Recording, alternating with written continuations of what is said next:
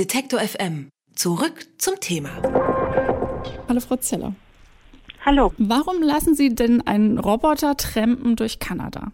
Ja, das ist eine sehr gute Frage. Mein Kollege David Harris Smith von der McMaster Universität und ich, wir haben gemeinsam diese Idee entwickelt. Und was wir gerne machen, das sind Kunstprojekte mit Robotern und wir stecken Roboter in eigentlich Situationen, wo man sie niemals erwarten würde und wollen dadurch eben Diskussionen anregen und schauen eben, wie Menschen darauf reagieren und dadurch lernen wir auch mehr über Menschen und Technik und ihr Verhältnis zu Robotern zum Beispiel.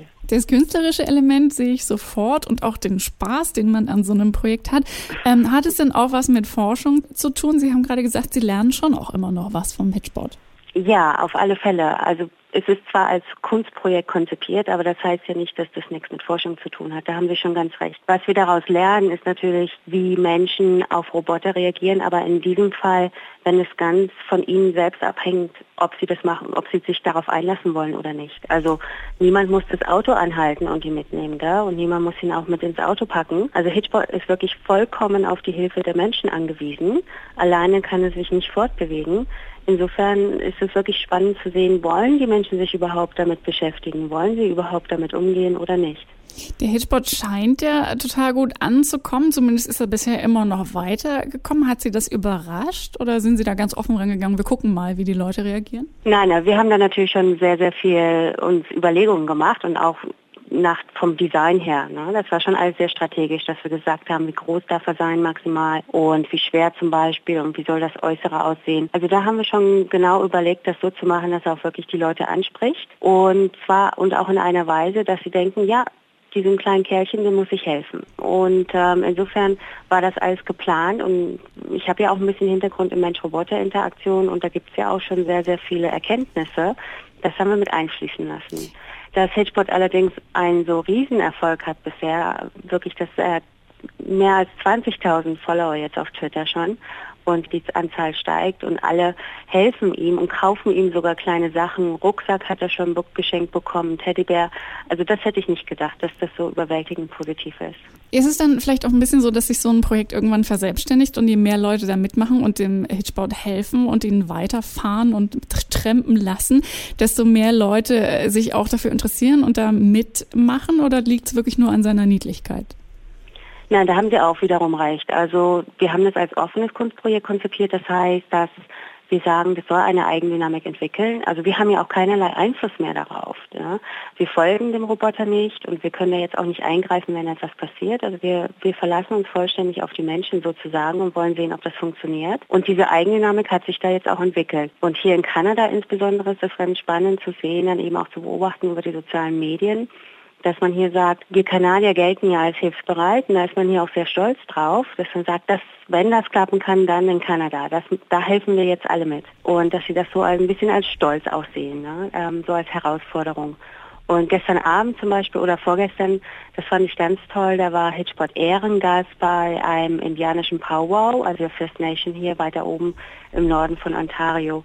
Und die haben ihm auch jetzt einen neuen Namen gegeben, sozusagen einen Ehrennamen, und zwar Eiserne Frau.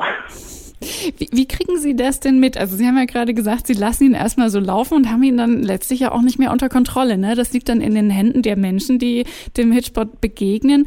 Ähm, folgen Sie dem jetzt auch über Twitter und äh, Instagram oder haben Sie da noch andere Möglichkeiten, in Kontakt mit Ihrer, mit Ihrem Geschöpf zu bleiben? Ja, ja, ähm, Twitter und Instagram. Dann hat ähm, Hitchbot hat GPS mit dabei und kann eben auch seine ähm, Location sozusagen ähm, senden. Und das können auch alle mitverfolgen. Also auf der Webseite von Hitchbot, hitchbot.me, ist eine Landkarte und da sieht man dann, wo er gerade ist. Das wird dann auch ständig über Twitter diskutiert. Wenn zum Beispiel Hitchbot ein bisschen länger mal irgendwo Halt macht, dass man sich Sorgen macht gleich also alle fiebern damit und das machen wir genauso. Und bisher, was auch immer sehr schön war, hatten wir die meisten Menschen, die mitgenommen haben bisher, die haben uns auch per E-Mail kontaktiert über die Webseite und haben uns nochmal mehr Fotos geschickt und auch Bescheid gegeben, wie, sie, wie ihnen das so gefallen hat. Ähm, insofern, das klappt bisher sehr, sehr gut. Am Ende soll Hitbot ja irgendwie in äh, Victoria ankommen, in einer Kunstgalerie. Ähm, zuletzt hat er, glaube ich, nicht gerade den direktesten äh, Weg genommen. also da ist er äh, stellenweise in die komplett falsche Richtung äh, gefahren. Es geht aber gar nicht so sehr darum, dass er in der kürzesten Zeit auch ankommt, sondern es geht auch wirklich um seine Reise. Habe ich das richtig verstanden? Das stimmt, ja. Wir haben Hedgepot so konzipiert, dass wir immer sagen, es ist ein ähm, Geschichtenerzähler, aber auch ein Geschichtensammler. Ein bisschen eine alte Brüder Grimm-Tradition vielleicht. Und von daher wollen wir, dass Hitchboard auch möglichst viele Menschen kennenlernt und insofern natürlich auch ein eher ungewöhnlicher ungewöhnliches Anhaltererlebnis hat. Ansonsten, wenn man per Anhalter fährt, möchte man ja am liebsten eine einzige Fahrt von bis, bis dahin, wo man hin möchte und nicht ständig nochmal weiter trampen müssen. Und für Hitchbot wollen wir eigentlich das Gegenteil, dass er möglichst viele Fahrten hat und wir laden auch immer dazu ein, dass die Menschen sehr, sehr gerne Umwege machen können mit Hitchbot soll halt möglichst viel von Kanada kennenlernen.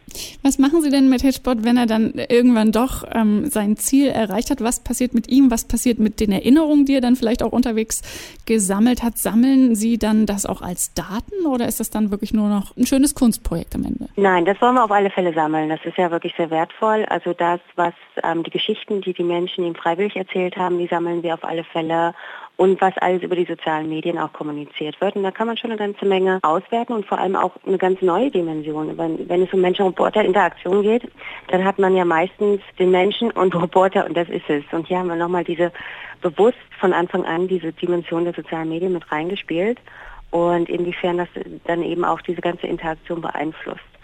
Und das wird spannend auszuwerten zu sein. Was jetzt nach Victoria dann nochmal konkret passiert, ähm, wir hatten ja eigentlich gedacht, dass wir dann dahin fahren und ihn abholen und dann mal weiterschauen, aber jetzt haben wir mittlerweile schon wieder eine Einladung von einer anderen Kunstgalerie in British Columbia. Also wir müssen mal sehen. Ich glaube, das ist wiederum alles sehr offen, wie das, wie das sein wird. Es bleibt spannend. Also bisher finden wir es einfach ganz toll, dass er mal wieder diese Einladungen bekommt und ähm, die Leute nach wie vor ein großes Interesse auch an ihm haben. Ich, Sie, Sie, sprechen ja wirklich wie über eine Person von ihm. Vergisst man irgendwann, dass der Hitchbot ein Roboter ist? Nein, das, das nicht. Ich meine, ich habe in dem Bereich geforscht. Also ich finde es auch immer sehr wichtig, dass man sich ähm, klar macht, das ist jetzt kein, kein Mensch. Aber was wir natürlich gemacht haben, damit die Menschen wiederum ihn sozial finden und gerne mit ihm interagieren, muss man ihm schon so ein bisschen eine menschenähnliche Identität geben. Also wir haben von Anfang an auch eine Persönlichkeit entwickelt, ne? darauf da, daran gearbeitet. Wir haben zum Beispiel überlegt, was für Hobbys hat denn Hitchboard, seine Familie, wer ist das alles und diese ganzen Dinge. Das brauchen die Menschen einfach, um sich eben mehr verbunden zu fühlen. Und das ist natürlich auch einfacher für sie dann zu interagieren, wenn das, wenn da ähnliche Gesprächsthemen vorhanden sind. ist Es alles sehr, sehr viel einfacher von der Interaktion her. Deswegen. In Kanada haben Wissenschaftler einen Roboter auf Reisen geschickt, und zwar trampend. Was das Ganze bringt und wie es genau aussieht, das hat uns Frau Zeller erklärt, die den Roboter mitentwickelt hat und jetzt auf seine Reise geschickt hat. Frau Zeller, vielen Dank und äh, schöne Grüße an Hitchbot bei der Gelegenheit. Vielen Dank. Ja, danke, Frau Hitchbot. Alle Beiträge, Reportagen und Interviews können Sie jederzeit nachhören im Netz auf detektor.fm.